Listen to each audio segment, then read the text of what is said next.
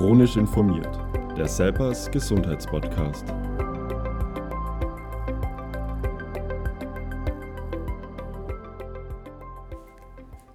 Liebe Hörerinnen und Hörer, schön, dass Sie bei unserem heutigen Podcast wieder dabei sind. Heute feiern wir eine Premiere. Oder eigentlich hatten wir diese schon letzte Woche, nämlich mit unserer neuen Expertensprechstunde auf Selpers Live.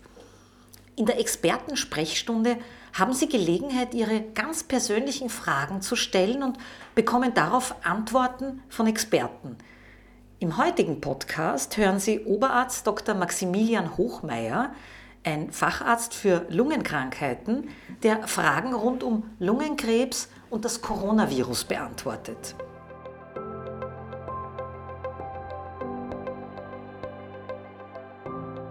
Mein Name ist Maximilian Hochmeier. Ich bin ein Lungenkrebsexperte, bin vom Otto-Wagner-Spital ins Krankenhaus Nord vor einem halben Jahr übersiedelt und haben hier ein Lungenkrebszentrum eben wieder aufgebaut, das also so übernommen und haben über das letzte halbe Jahr sehr gute Aufbauarbeit geleistet, um unsere Patienten bestmöglich zu versorgen. Und so wie es jeden in, in Österreich jetzt leider Gottes geht, hat auch uns das Krank äh, ist, hat auch dieser saublöde Virus, verzeihen Sie mir diesen Ausdruck, uns alle in den Bann gezogen und sehr viele logistische und organisatorische Dinge gekostet. Und ähm, freue mich jetzt auf die Diskussion über diesen Virus, wie er uns in der Arbeit und wie er die Patienten im täglichen Leben beeinflussen wird. Herr Dr. Hochmeier, man hört immer wieder, dass das äh, Coronavirus nicht zu vergleichen ist mit dem Grippevirus und viel gefährlicher ist. Was macht das Coronavirus eigentlich so gefährlich und was passiert im Körper, wenn man sich mit dem Coronavirus ansteckt? Also initial hat man ja angenommen, dass die Influenza und der Coronavirus gut vergleichbar sind und dadurch hat man auch jetzt am Anfang nicht so heikle äh, Vorsichtsmaßnahmen getroffen. Was der Unterschied ist zwischen der Influenza und dem Coronavirus ist, dass das, die Influenza schon länger bekannt ist. Es besteht eine Impfung und durch die Impfung können schwere Verläufe verhindert werden. Nichtsdestotrotz sind nur 15 Prozent der Österreicher gegen die Influenza geimpft und darum ist die Influenza genauso noch eine gefährliche Erkrankung. Aber die Influenza kennen wir, seitdem wir, also kennen wir schon seit Jahrzehnten und ist kein Neuland. Ähm, auf der anderen Seite, das Coronavirus ist eine Erkrankung, ähnlich aber auch wie bei der Influenza eine Erkrankung, die Patienten vor allem ein hohes Risiko beinhaltet für Patienten, die ähm, ähm, Vorerkrankungen schon aufweisen und vor allem ältere Patienten betrifft auf der einen Seite und kann eben bei gewissen Patienten, also es gibt drei Arten der Verläufe. Der eine Patient ist asymptomatisch, hat keine Beschwerden, wie viele Patienten das tatsächlich sind, wissen wir doch, wissen das wir in Österreich noch nicht, da wir nicht alle Patienten noch testen können. Aber es gibt eben Patienten, die asymptomatisch sind, keine Beschwerden haben und dadurch ein Träger ähm, darstellen und man glaubt als, ähm, als gesunder Patient, dass mich jemand da eben nicht anstecken kann oder wenn man selber befallen ist, jemand nicht anstecken kann. Dann gibt es diesen Verlauf der Patienten, die einen, ähm, einen Verlauf haben, die Beschwerden machen und auch vielleicht eine, ähm, ein Spital brauchen, eine Spitalsversorgung, das ist ungefähr 10 Prozent unserer Patienten brauchen dann im Rahmen der Entzündung eine, äh, ein Spital und haben eben dann eben typische Beschwerden wie ähm, Fieber, wie Husten und Atemnot wären so die typischen Beschwerden. Auch 40 Prozent haben auch gastrointestinale Beschwerden, also Übelkeit, derartige Dinge. Typischerweise Schnupfen tritt seltener auf, was es ein bisschen zur Differentialdiagnostik hilfreich macht. Und aber leider Gottes, in Österreich sind es eben zwei Prozent der Entzündungen, Weisen brauchen eine Intensivstation. Und das ist eben deutlich mehr als bei der Influenza, wo viele Patienten eine, äh, eine Intensivstation brauchen und dadurch die Kapazitäten dann sehr begrenzt sind. Und darum ist eben diese Vorschläge der Regierung gekommen, dass wir da versuchen, die Ausbreitung zu verhindern, um genug Intensivressourcen zur Verfügung zu stellen. Es wird auch immer wieder erwähnt, dass äh, die Krebspatienten zur Risikogruppe gehören. Warum sind Krebspatienten stärker gefährdet? Also wir wissen, dass Patienten generell, die gewisse Erkrankungen aufweisen, höher gefährdet sind. Man sagt auch, die Raucher zum Beispiel sind besonders gefährdet, aber weil das Rauchen eben Erkrankungen mit sich bringt. Das Rauchen bringt mit sich die COPD, bringt Herz-Kreislauf-Erkrankungen mit sich, ähm, andere Erkrankungen. Dadurch sind eben Patienten, die eben schon von vornherein Erkrankungen haben, besonders gefährdet. Das Lungen, der Lungenkrebs selber ist auch ein erhöhtes Risiko, nicht so hoch jetzt im Vergleich zur COPD oder zu kardiovaskulären Erkrankungen, aber eben Patienten mit Lungenkrebs können ja, haben ja manchmal nicht nur den Lungenkrebs, sondern auch andere Erkrankungen. Und dadurch ähm, ist es hier eben, ähm, müssen die Lungenkrebspatienten besonders auch aufpassen, nur mit dem Lungenkrebs alleine, aber auch eben mit anderen Erkrankungen. Da haben wir auch gleich zwei Fragen dazu, weil sehr viele Lungenkrebspatienten fragen, ob sie eben noch gefährdeter sind als andere Krebspatienten.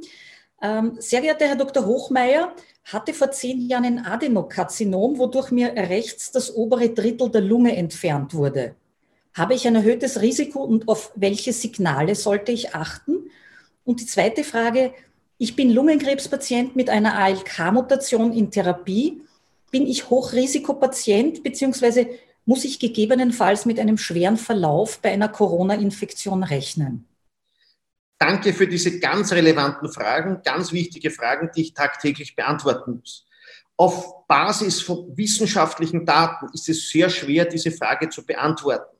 Es gibt 2000 Patienten, die infiziert waren in Wuhan an drei Spitälern versorgt worden sind. Diese Daten sind gesammelt worden und man hat gesehen, dass da 18 Patienten einen Lungenkrebs hatten. Ein Teil hatte eine Vorerkrankung und ist im geheilten Zustand gewesen. Ein anderer Teil, die Hälfte ungefähr, hatten eine laufende Krebserkrankung. Also ich rede hier über neun bzw. neun Patienten von 2000, also jetzt keine große Datensammlung.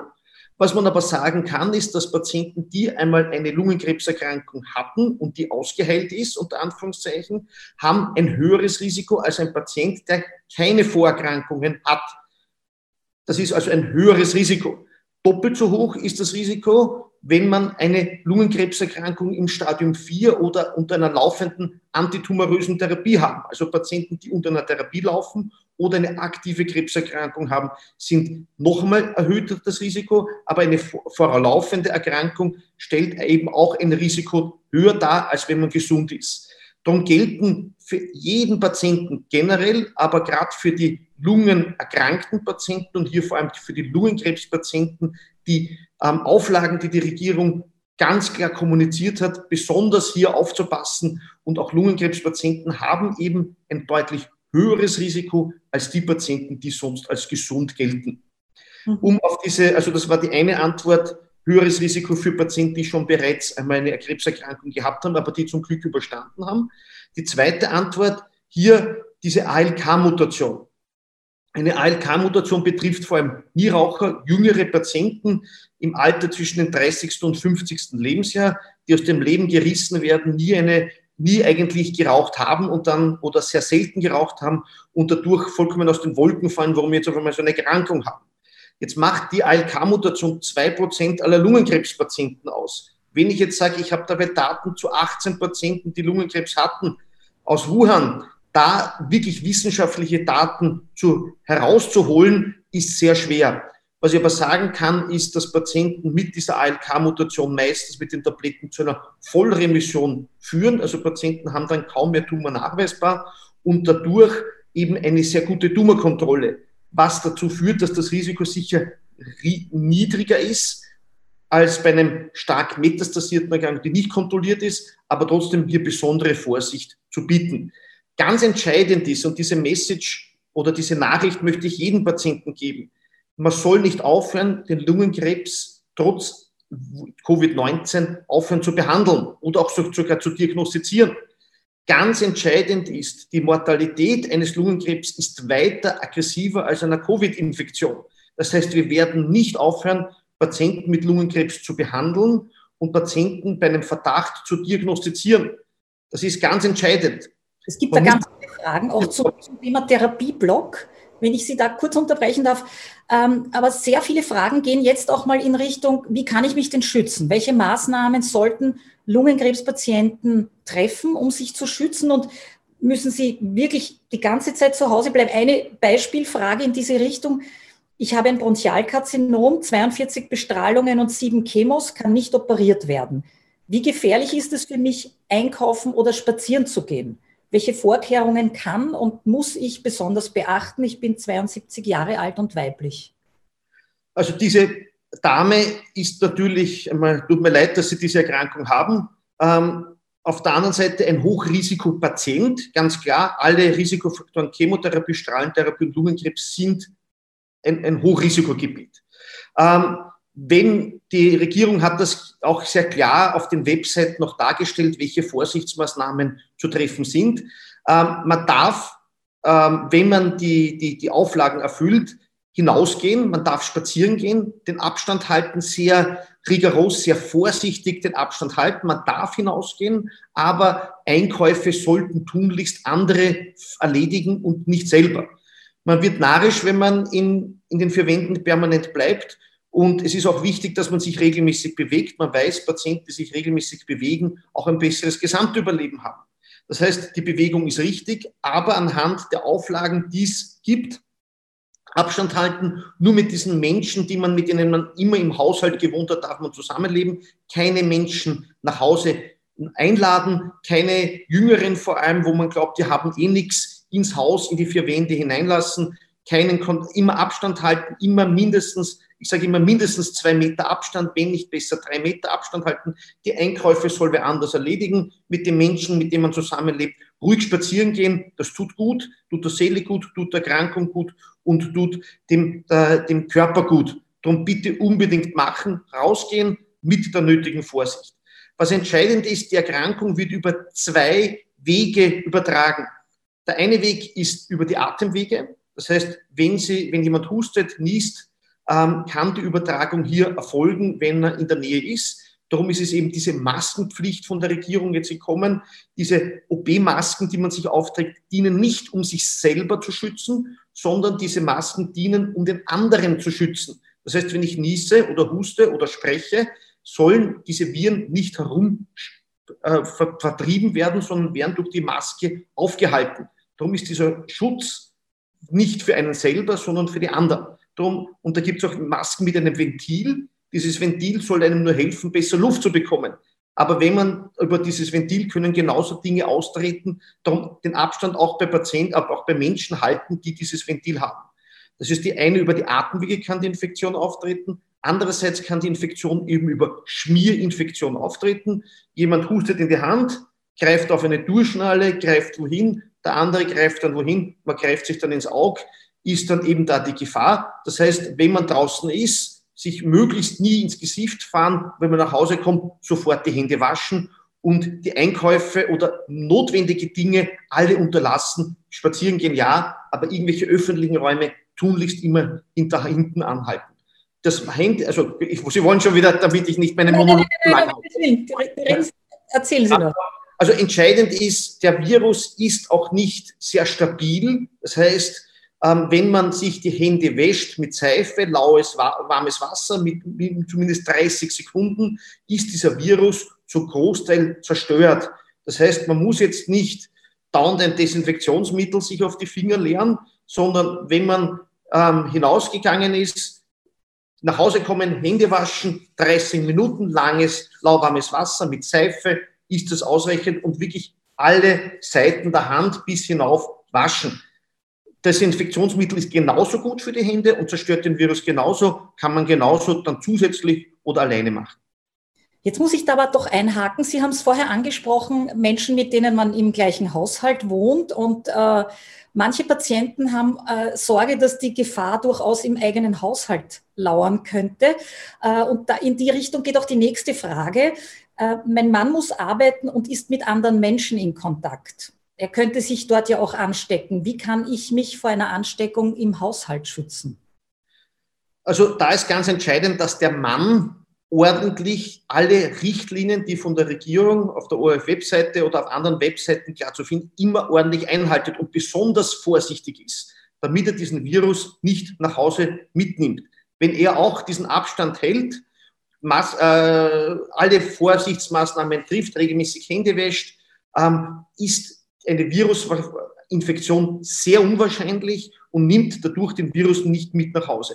Wenn sich alle Menschen an diese Auflagen halten, haben wir dieses Problem nicht mehr. Und leider ist es so, dass 95 Prozent der Menschen sich daran halten, 5 Prozent leider schlampert sind. Viele Fragen sind auch in Richtung Impfungen gegangen. Wenn man äh, jetzt nicht Grippe geimpft ist oder nicht Pneumokokken geimpft ist, macht es jetzt noch Sinn, so eine Impfung nachzuholen? Also jeder Ar Weg zum Arzt oder ein Spital, der nicht zwingend notwendig ist, ist, würde ich jetzt unterlassen und darum würde ich jetzt auch für die Impfung nicht explizit den nächsten Monat, wenn man noch nicht geimpft ist, jetzt nicht gehen. Influenza oder die Pneumokokkenimpfung schützt nicht vor einer Coronavirus-Infektion. Natürlich es ist ratsam für Risikopatienten Influenza und Pneumokokken zu impfen. Da fährt die Eisenbahn drüber. Bei dem Statement bleibe ich unabhängig von der Coronavirus-Infektion. Aber wenn man jetzt den Weg vermeiden kann, würde ich ihn meiden. Und dann, wenn sich die Situation, ja hoffentlich sich einmal beruhigen wird, dann sollten diese Impfungen erfolgen. Ich hoffe, dass es dann auch schon eine Corona-Impfung gibt, wo man das dann auch sequenziell durchführen kann. Viele Fragen gehen noch in Richtung äh, stärkeres Risiko und Krebsbehandlung. Sie haben die Krebsbehandlung ja vorher schon angesprochen und auch die Frage kommt immer wieder, habe ich eigentlich ein größeres Risiko, mich anzustecken, in, in, wenn ich in einer Krebsbehandlung bin? Und dazu auch eine Frage von einem Patienten. Hallo, Herr Dr. Hochmeier, mein Bronchialkarzinom wird zurzeit mit einem TKI behandelt. Haben TKI auch Einfluss auf das Immunsystem und ist damit die Ansteckungsgefahr mit dem Coronavirus größer? Ähm, prinzipiell kann ich da jetzt keine Daten nennen. Ich glaube, dass die Infektionsanfälligkeit für alle Patienten, für alle Menschen gleich ist. Der Verlauf der Erkrankung ist dann nur ein unterschiedlicher. Das heißt, die Infektion wahrscheinlich, dass ich den Virus kriege, ist bei jemandem gleich, ob jetzt gesund oder ein Risiko hat. Auf der anderen Seite, der Verlauf kann eben dramatischer sein. Und wenn man jetzt eben eine Chemotherapie hat, hat man ein reduziertes Immunsystem und darum ist der Verlauf möglicherweise, und das suggerieren wenige Daten, eben unter Chemotherapie schwerer. Auf der anderen Seite zu Daten zu Immuntherapie oder Daten zur zielgerichteten Therapie gibt es derzeit keinen Hinweis. Es gibt eine einen Fall, der publiziert worden ist, auch aus dem, aus dem Gebiet Wuhan, wo ein Patient einen, eine EGFR-Mutation gehabt hat und eine sequenzielle, also zwei unterschiedliche Tabletten mit einem Tyrosinkinase, mit einem TKI bekommen hat und hier diese Erkrankung trotz Intensivstation gut überlebt hat. Das ist der einzige Fall, der weil beschrieben ist. Das heißt, dass ich sage, ich kann jetzt aus, aus Erfahrung oder Publikationen viele Daten herausholen, kann ich ausschließen. Ich kann sagen, dass wahrscheinlich durch die Lungenkrebserkrankung das Risiko höher ist. Aber dass ich jetzt sage, ähm, durch den TKI oder durch diese Therapie, gerade Immuntherapie oder durch die zielgerichtete Therapie, ist ein unterschiedliches Risiko jetzt zu erwarten? Nein. Wir werden weiter Patienten, ganz klar, und das ist die Kernmessage, bitte die Tabletten und auch die Immuntherapie ganz klar fortführen. Wenn ich natürlich die Möglichkeit habe, einer Chemotherapie vielleicht auch auszuweichen, dann ist das ein, ein, ein guter Hinweis. Wenn man das individuell dann entscheidet, sagt, die Chemotherapie ist nicht zwingend notwendig, können wir die vermeiden. Oder wir haben die Chemotherapie zur Immuntherapie kombiniert. Wir hätten jetzt die Möglichkeit, nur die Immuntherapie durchzuführen. Und mit der Immuntherapie können wir auch die Intervalle verlängern. Zum Beispiel, dass wir sagen, es gibt Immuntherapie, die gibt man alle zwei, alle drei Wochen. Die meisten Zulassungen für die Immuntherapie sind aber auch schon möglich alle vier bis sechs Wochen dann sollte man hier die Intervalle verlängern und mit dem Arzt, der sie behandelt, Rücksprache halten, um die, die Dosierung, also die Dosierungen zu verlängern, aber die Immuntherapie oder die Ziel, äh, zielgerichtete Therapie fortführen und ja nicht abbrechen, weil es gefährlicher wäre, Immuntherapie oder zielgerichtete Therapie abzubrechen, weil es hier auch Daten gibt und gerade weil die TKI-Frage zu der EGFR-Therapie war, ähm, wenn wir die Therapie abbrechen, einfach so aus Jux und Tollerei und sagen, mir geht so gut, ich möchte es nicht mehr nehmen, auf der einen Seite gibt es Daten von früher, wo dann bei einem Drittel der Patienten ein sogenanntes Tumor-Flaring auftreten kann, also der Tumor explodiert, weil die Bremse durch diese Substanzen nicht mehr da ist und der Tumor wirklich explodieren kann. Und darum ist ein Absetzen tunlichst zu unterlassen. Immuntherapie zielgerichtete Therapie ja nicht absetzen, Chemotherapie individuelle Entscheidung treffen, ob man da vielleicht ein bisschen arbeiten kann. Ähm, was, irgendwas wollte ich noch sagen, aber es wird sicher noch unterkommen. Manche Patienten haben auch Angst, dass sie sich überhaupt erst im Spital anstecken könnten und dass das auch eine Gefahr sein könnte. Und in die Richtung geht auch die nächste Frage, die wir bekommen haben. Welche Maßnahmen werden im Krankenhaus getroffen, damit ich mich nicht mit SARS-CoV-2 anstecke? Also es ist so, in Italien ist dieser Fehler gewesen, dass alle Patienten, ob sie infiziert waren, nicht infiziert waren und Patienten, wo es unklar war, alle in demselben Bereich behandelt worden sind was natürlich sehr klar dazu führt, dass sich untereinander die Patienten, auch die Ärzte und auch das Personal oder die Pflege oder wer auch immer, sich gegenseitig anstecken. Darum ist es hier, hat es hier ein klares Umdenken gegeben und wir haben so ungefähr, kann man sagen, in jedem Bereich, im medizinischen Bereich im Spital, Spielern drei Bereiche. Patienten, die nicht infiziert sind, das wären eben zum Beispiel typischerweise onkologische Stationen, wo wir keine Covid-19 oder SARS-CoV-2-Patienten eben haben.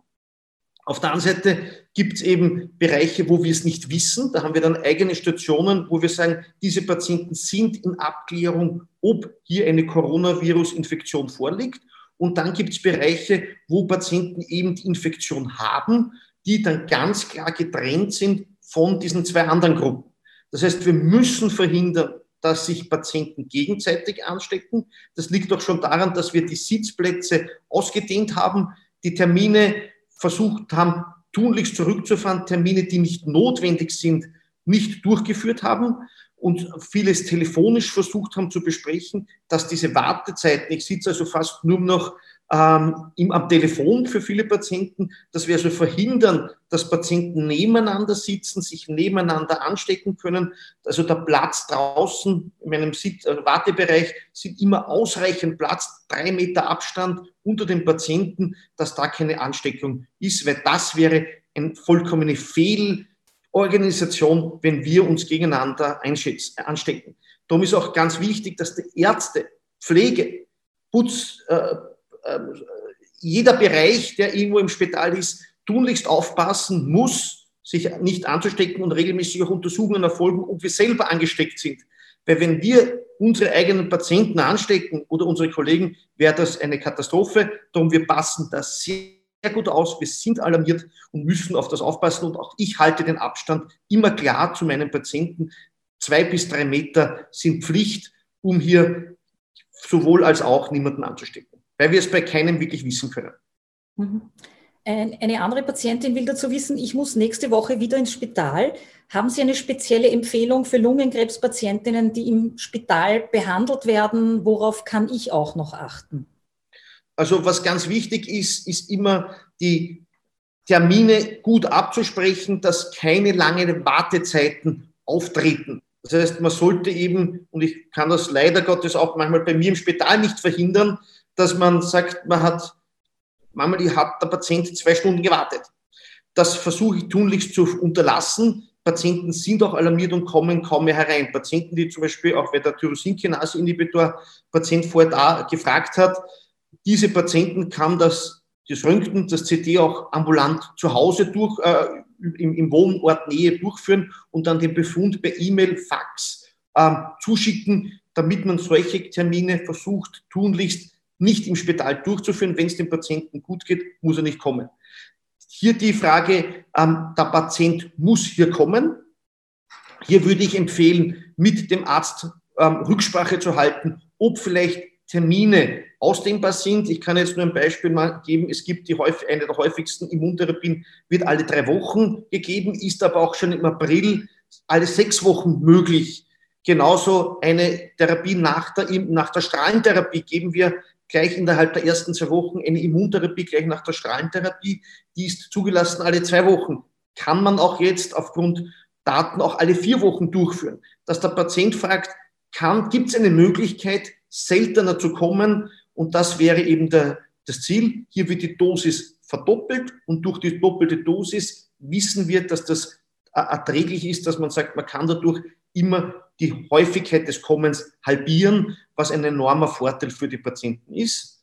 Und das würde ich hier der Patientin empfehlen, wie viel, wie oft muss ich tatsächlich wirklich kommen? Gibt es eine Möglichkeit hier, was zu variieren?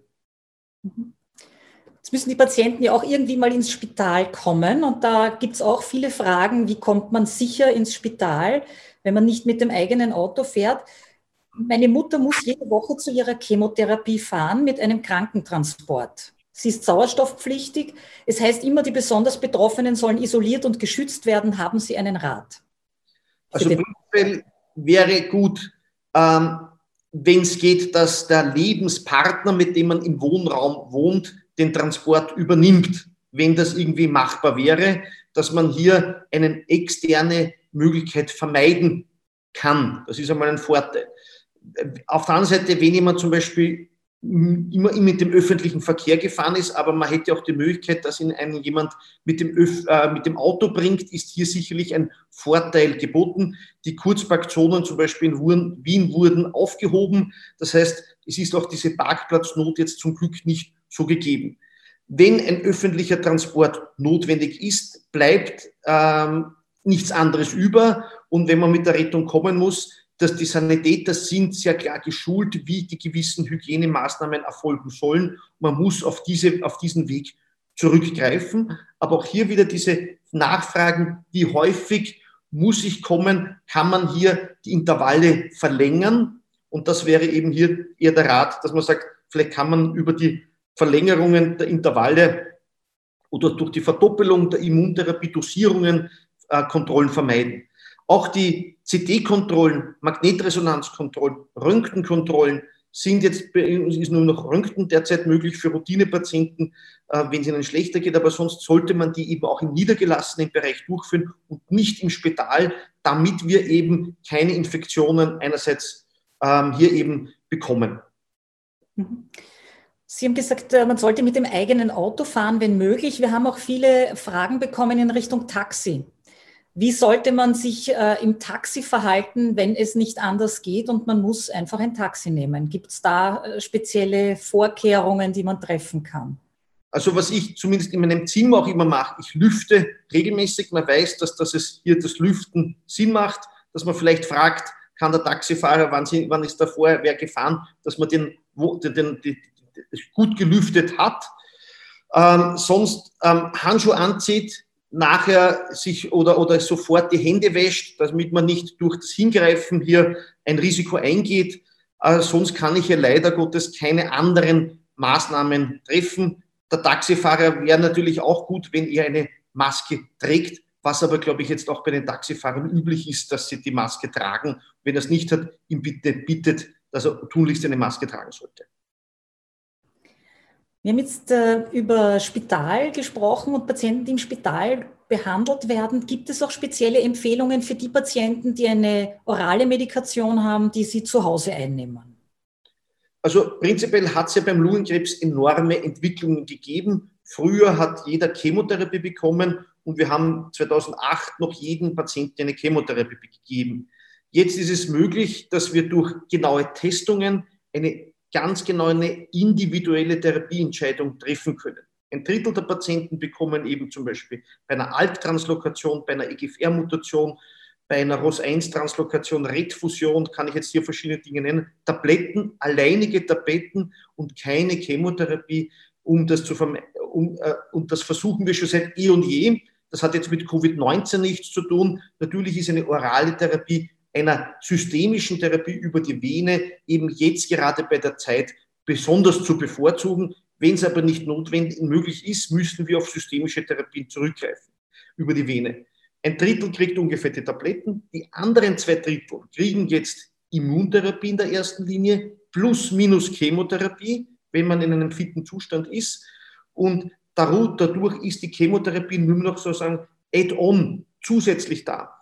Und wenn wir vermeiden können, dass wir eine Chemotherapie geben müssen oder die Chemotherapie schon ähm, im Ausklingen ist, werden wir die wahrscheinlich früher schon zurückziehen, um nur alleinig die Immuntherapie durchzuführen. Und wir versuchen eben von den Therapien schon seit eh und je, weil die von der Lebensqualität zielgerichtete Therapien, also Tabletten zum Schlucken, sicherlich angenehmer sind. Auch die Immuntherapie alles vier oder sechs Wochen als Infusion angenehmer ist als eine regelmäßige Chemotherapie. Nichtsdestotrotz bleibt uns oft auch nichts anderes über, als eine Chemotherapie zu geben. Ich schließe es auch von uns nicht aus, dass wir hier trotzdem in, bei gewissen Patienten eine Chemotherapie geben müssen. Und dann müssen wir darauf zurückgreifen. Es wäre aber fataler, diese Therapie dann nicht durchzuführen.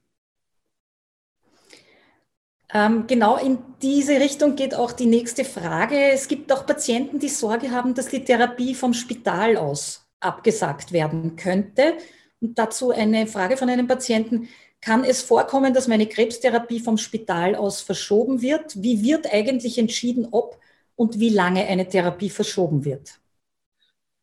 Ich kann natürlich jetzt nicht über alle Krankenhäuser in ganz Österreich sprechen, tu aber wir haben hier die ganz klare Auflage von unserem Krankenhaus, Patienten mit onkologischen Erkrankungen, Patienten, Kinder und Notfälle werden wie üblich weiterhin behandelt.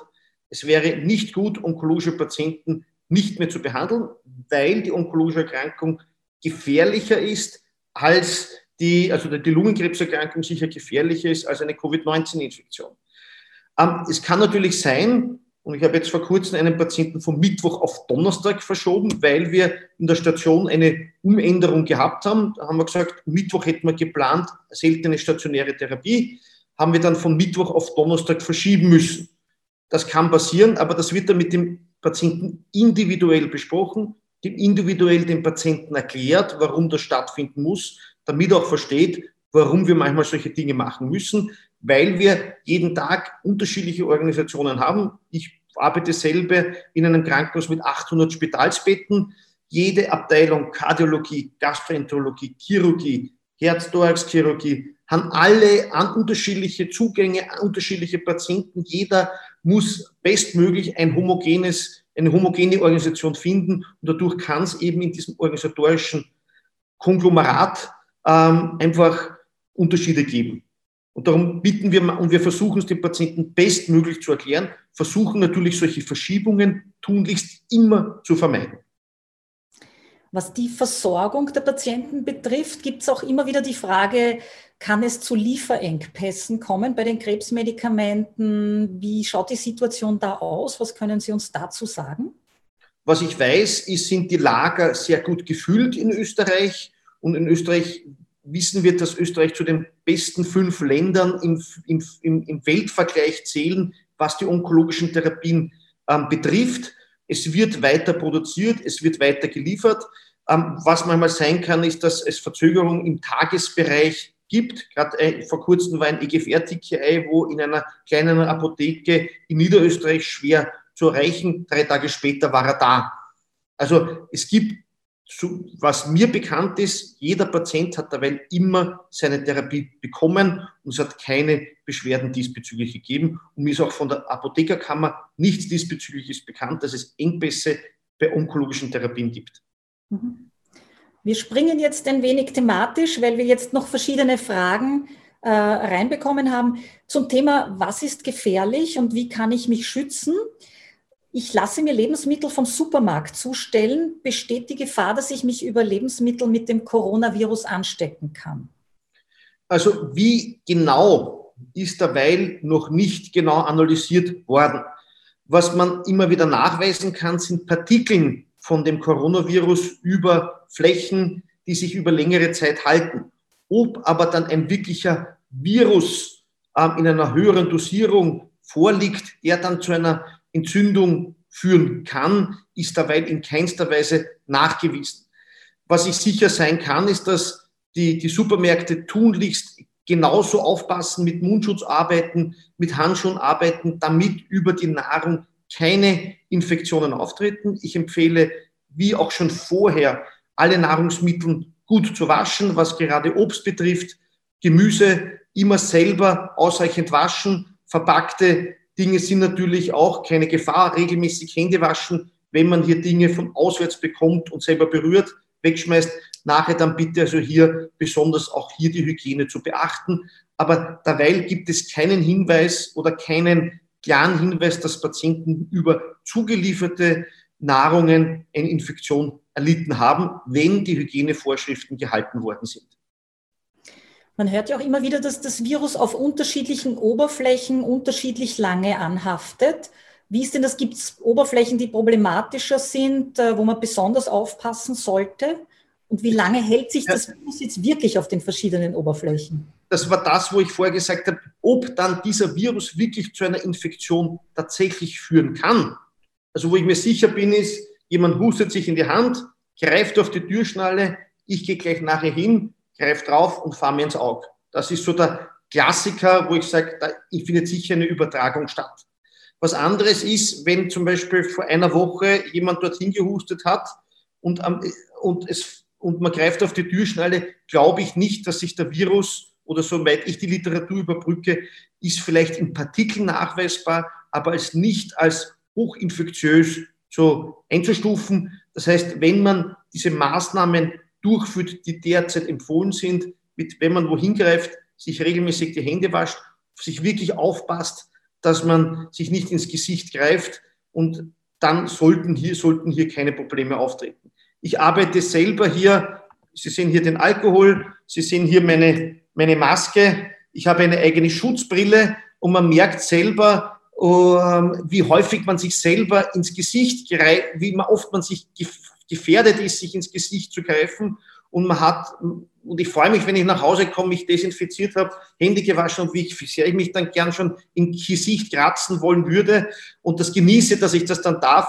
Da muss man sich wirklich beim Krawatteln nehmen und sagen, ich muss mich in der Öffentlichkeit ganz bei der Nase nehmen, auch beim Spazierengehen, wenn ich draußen bin, dass ich das tunlichst unterlasse. Manche Patienten müssen aber jetzt trotz ihrer Erkrankung auch arbeiten. Und ähm, da hat uns eine Dame eine Anfrage geschickt. Sehr geehrter Herr Dr. Hochmeier, seit meinem vierten Lebensjahr bin ich Asthmatikerin und bin 2004 an Sarkoidose erkrankt. Ich arbeite an der Kasse in einem Einzelhandel. Wie kann ich mich schützen? Ich habe große Angst davor, mich mit Corona anzustecken. Haben die Patienten da einen Anspruch, dass der Arbeitgeber etwas zur Verfügung stellen muss, dass sie sich speziell schützen können? Wie wissen Sie da etwas genaueres dazu?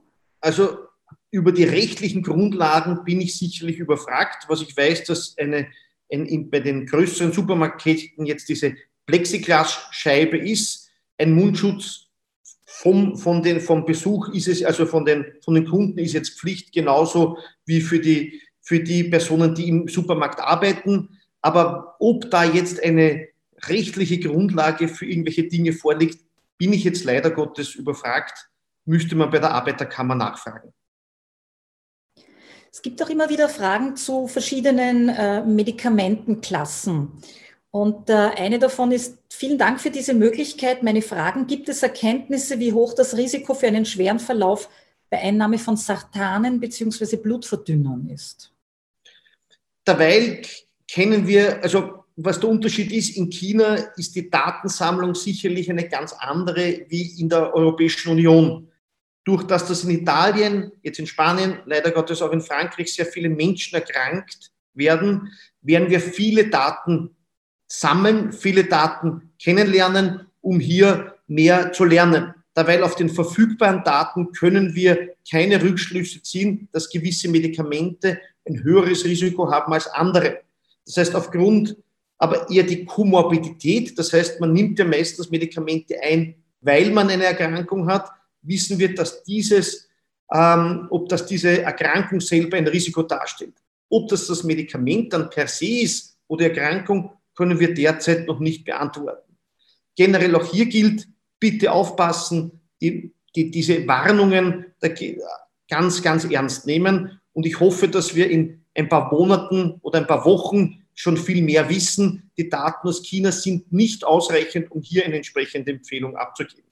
Wir haben selber von der Österreichischen Gesellschaft für Pneumologie, wo ich der Arbeitskreis sitz, äh, Arbeitskreisvorsitzende für, die, für den Lungenkrebs bin, aber genauso für Asthma, für COPD haben wir Empfehlungen, die sehr ähnlich an den österreichischen Empfehlungen sind, ausgegeben. Auch auf der Selpers-Webseite sind natürlich Empfehlungen da.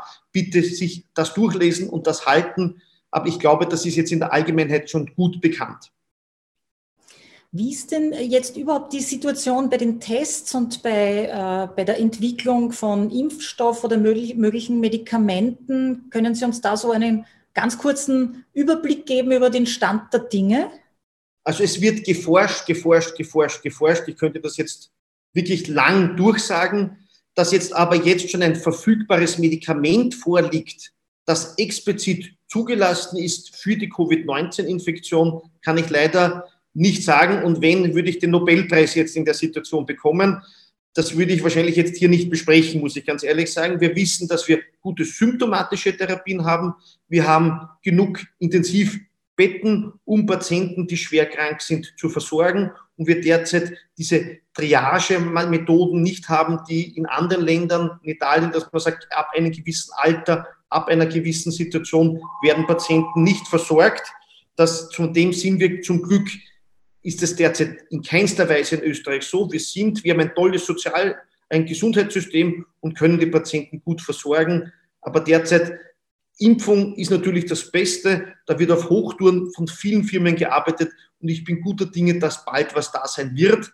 Wann das aber genau ist, kann ich Ihnen nicht sagen, weil es dann auch geprüft werden muss. Und es gibt viele therapeutische Ansätze, wo ich Ihnen jetzt viele Theorien geben kann von Antikörpern, die von Patienten, die es überlebt haben, weitergegeben werden, bis antivirale Therapien, vom bis neu, auch onkologische Therapeutika, die andere Virusmechanismen haben. Da, also da gibt es viele Dinge, nur da würde ich noch zu viel Hoffnung schaffen, wo es noch nicht bestätigt ist.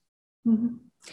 Wie ist das auf der Testseite? Patienten fragen auch immer wieder, ob es Sinn macht, sich prophylaktisch testen zu lassen oder wenn man jetzt einen Schnupfen hat oder hustet, ob man da auch schon einen Test durchführen lassen sollte. Was empfehlen Sie da? Wenn der Test zu Hause durchgeführt wird, bin ich sehr dafür, zu Hause zu testen, wenn entsprechende Geschichten da sind. Die Konsequenz ist ja meistens bei einer Covid-19-Infektion, die asymptomatisch ist oder nur leichte Symptome hat, zu Hause zu bleiben und ja nicht wohin gehen, um andere Patienten anzustecken. Das heißt, die Quarantäne leben. Das heißt, dass ich jetzt sage, ich gehe jetzt in ein Institut, wohin, um mich testen zu lassen, wenn es mir gut geht oder nur leichte Symptome da sind, würde ich das tunlichst unterlassen. Ich würde 40, 1450 rufen. Es wird getestet, wenn es entsprechend passt, um dann die, Entsche die Entscheidung dann zu treffen, wie ich mich zu verhalten habe. Aber bitte nicht ins Spital gehen und sagen, ich habe einen leichten Schnupfen, ich gehe jetzt ins Spital um. Und da haben wir eben vor dem Spital ähm, Stationen vorgeschalten, dass diese Patienten, die potenziell ansprechend wären, dass die eben vorgeschaltet sind, dass das gar nicht mit hineinkommt, wenn ein Patient ja kein Spital braucht. Eine Frage ist auch, wann, wann ist jemand ansteckend? Ab wann ist man ansteckend? Wie lange sind erkrankte Personen ansteckend? Da werden wir noch mehr lernen. Ganz genau wissen tun wir es noch nicht. Ähm, die Testung ist eine Sache.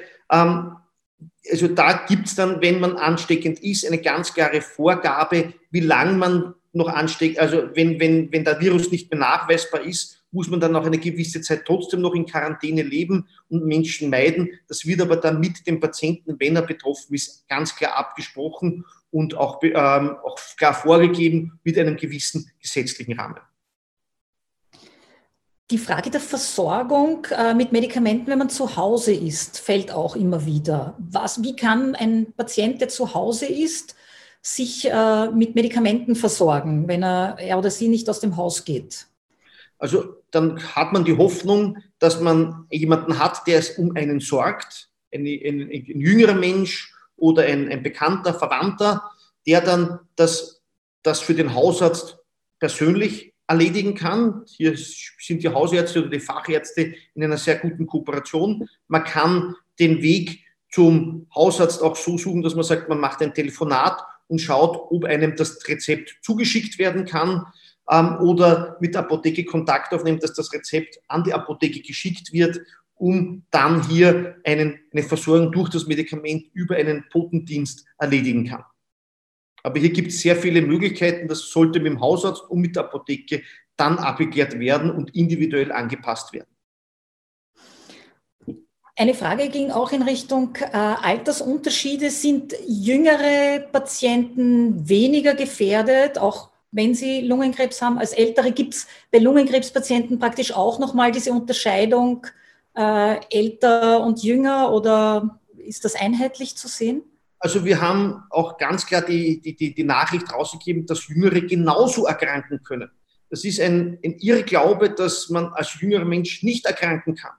Weil ja am Anfang gerade jüngere Menschen gesagt haben, mir ist es ja eh egal, mich wird schon nicht erwischen, mir wird schon nichts passieren. Es gibt jetzt leider Gottes auch bei jüngeren Menschen Fälle, eher Patienten, die vielleicht auch ein bisschen eine Komorbidität haben, auch leichte Komorbiditäten, was heißt Komorbidität, also eine leichte Erkrankung haben, wie zum Beispiel in Italien haben Patienten, die junge Patienten, die zuckerkrank waren oder eine arterielle Hypertonie, also einen Bluthochdruck, sind hier junge Patienten leider Gottes auch auf der Intensivstation gelandet.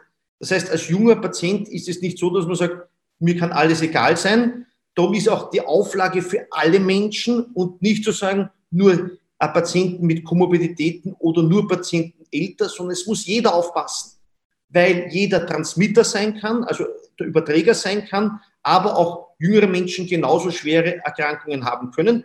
Natürlich haben jüngere Menschen oft nicht so einen schweren Verlauf, das, das ist häufiger so. Trotzdem können sie eben Überträger, aber auch selber zu erkranken. Und wenn man natürlich dann noch eine Lungenkrebserkrankung hat, ist das Risiko wahrscheinlich etwas höher als, als überhaupt gesund. Und darum muss man da auch besonders aufpassen. Einige Fragen gehen noch in Richtung Haustiere. Können sich Katzen oder Hunde anstecken? Können sie das Coronavirus übertragen? Wie ist denn da bis jetzt der Stand der Erkenntnisse? Ich bin Schulmediziner und wir denken immer nur an klare, glaubwürdige Daten. Ich würde, derzeit gibt es keinen Hinweis, dass Hunde, Katzen, Haustiere Überträger sind.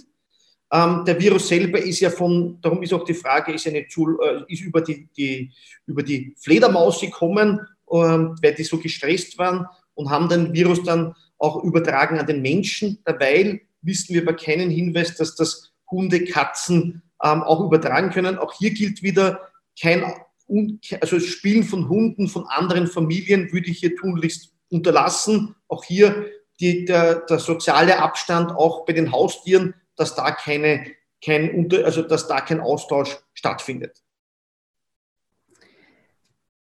Sie haben vorher die Behandlung des Coronavirus angesprochen. Ähm, was wir auch oft gefragt wurden, ist, können Antibiotika das Coronavirus in irgendeiner Form beeinflussen? Kann man damit vorbeugen oder kann man es damit behandeln?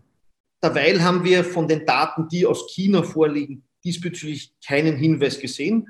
Was man sieht, ist Patienten, die eine Coronavirus-Infektion haben, können dann manchmal auf diese Viruserkrankung zusätzlich eine bakterielle Entzündung entwickeln und darum sind oft auch in der Behandlung Antibiotika erforderlich. Aber das ist jetzt nicht, weil der Virus mit Antibiotika oder mit einem Antibiotikum behandelt wird, sondern weil dann in diesen geschwächten Virus, äh, in den, durch den Virus geschädigten Menschen eine bakterielle Entzündung dazu auftritt und der dann ein eine antibakterielle Therapie im Sinne des Antibiotikums braucht.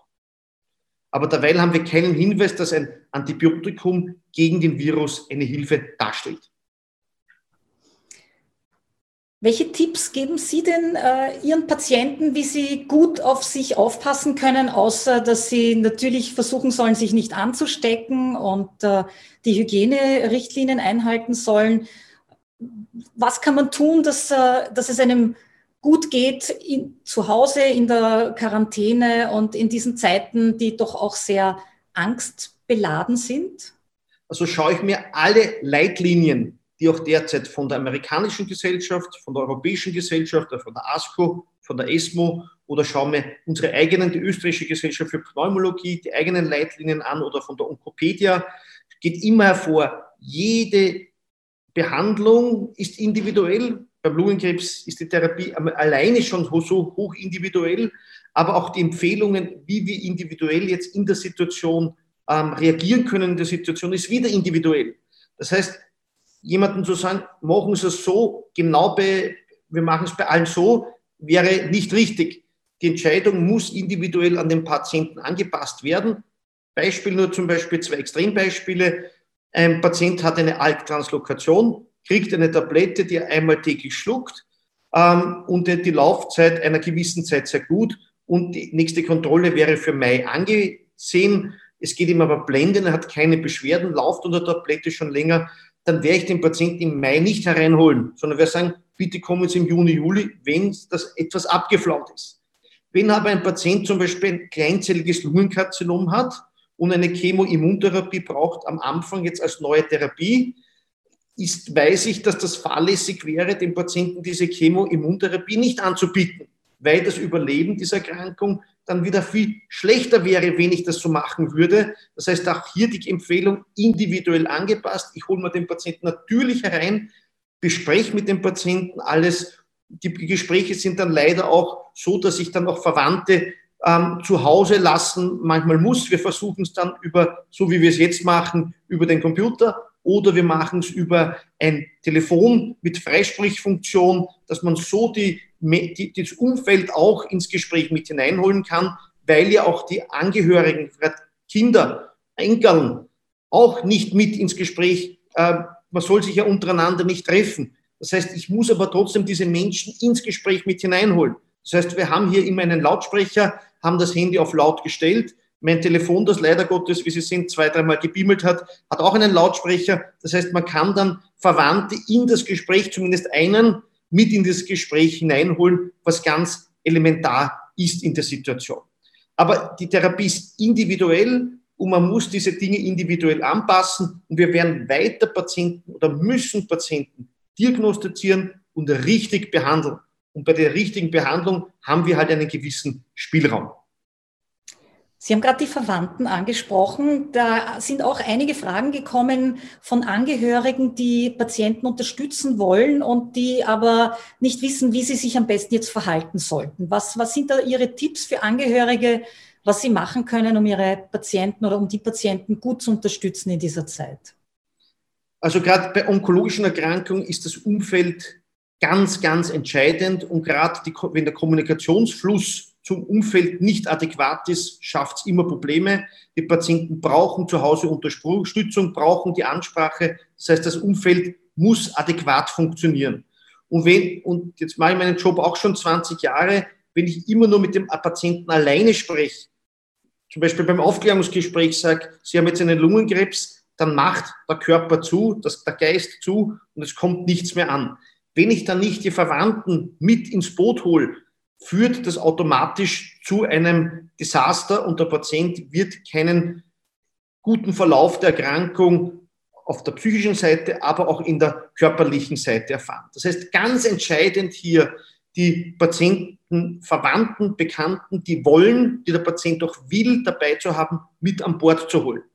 Jetzt hat man natürlich das Problem, dass die meisten halt einen Partner haben, mit dem man zusammenlebt, aber mit den Kindern natürlich kein Zusammenleben vor, vorliegt. Das heißt, ich muss versuchen, diese Menschen dann auch mit an Bord zu holen. Aber entscheidend ist, dass die beim Gespräch dabei sind und nicht ich rede dann alleine mit der Tochter, alleine mit dem Sohn und der, der, der Patient hört das dann nicht. Das führt dann wieder zu Umständen, die nicht gut sind. Das heißt, gut wäre, dass der Patient, und ich schlage es auch bei den Gesprächen immer vor, wer will noch dabei sein? Meistens ist dann halt nur eine Person. Ich habe halt leider kein Telefon, das mehrere dazuschalten kann. Eine Person ist im Spital auch möglich. Meistens kommt dann der Partner mit, mit dem man ja eh zusammen wohnt. Bei onkologischen Patienten ist das eben möglich. Auch im Sterbeprozess, manchmal auf, im Spital, ist ein Besuchsverbot. Natürlich müssen wir dann uns auch an die Situation anpassen, wenn jemand im Sterben liegt und ich würde dann verbieten, dass jemand in diesem Sterbeprozess dann nicht teilnehmen kann, der wichtigste Mensch, dann wäre das unmenschlich und das versuchen wir natürlich dann individuell zu gewährleisten, dass möglich ist. Ich sehe, wir kommen langsam zu einem Ende. Gibt es noch etwas, äh, das Sie den Patienten mitgeben möchten? Also ich möchte eine Hoffnung schaffen. Wir, wir haben es geschafft, beim Lungenkrebs die Patienten besser zu behandeln als vor zehn Jahren. Wir haben nahezu Verdoppelung bis Verdreifachungen des Gesamtüberlebens immer wieder natürlich von der unterschiedlichen Erkrankungen erreicht. Und wir werden, haben medizinisch enorme Fortschritte gemacht mit dem Lungenkrebs. Jetzt müssen wir das mit dieser Covid-19 Corona-Infektion kombinieren. Und ich bin guter Dinge, dass wir diese Krise überstehen müssen. Bitte halten Sie durch. Ich weiß, es ist für jeden hart. Ich habe selber vier Kinder, eine Frau zu Hause, die zum Glück jetzt aufpasst. Und ich weiß, dass das nicht lustig ist, für alle, für mich nicht, für, für, die, für die Verwandten, für die Bekannten, für keinen. Halten Sie durch. Es ist ganz entscheidend. Wir müssen da durchhalten und es wird wieder so kommen, dass wir wieder normal miteinander kommunizieren müssen, äh, können. Und ich bin guter Dinge, dass wir wieder ein normales Leben führen können. bitte halten Sie durch und halten Sie sich an die, Gewohn also an die Empfehlungen der Regierung. Herr Dr. Hochmeier, vielen Dank, dass Sie sich die Zeit genommen haben, die Fragen alle zu beantworten. Liebe Hörer und Hörerinnen oder Zuseherinnen, vielen Dank, dass Sie Geduld mit uns hatten, äh, über die Panne hinweg drangeblieben sind. Ich äh, hoffe, dass wir alle Ihre Fragen beantworten konnten. Also alle waren es nicht ganz und äh, da habe ich aber eine gute Nachricht. Die Fragen, die wir hier nicht beantworten konnten, die werden wir im Nachhang dann auch noch beantworten auf der Seite. Diese Aufzeichnung ist auch auf selpers.com äh, slash live verfügbar. Das heißt, Sie können sich äh, alles auch nochmal ansehen im Nachhinein und es wird auch in Zukunft regelmäßig solche Expertensprechstunden geben. Das heißt, schauen Sie immer wieder vorbei oder noch besser abonnieren Sie unseren Newsletter, dann werden Sie automatisch informiert, wenn es wieder eine Expertensprechstunde gibt.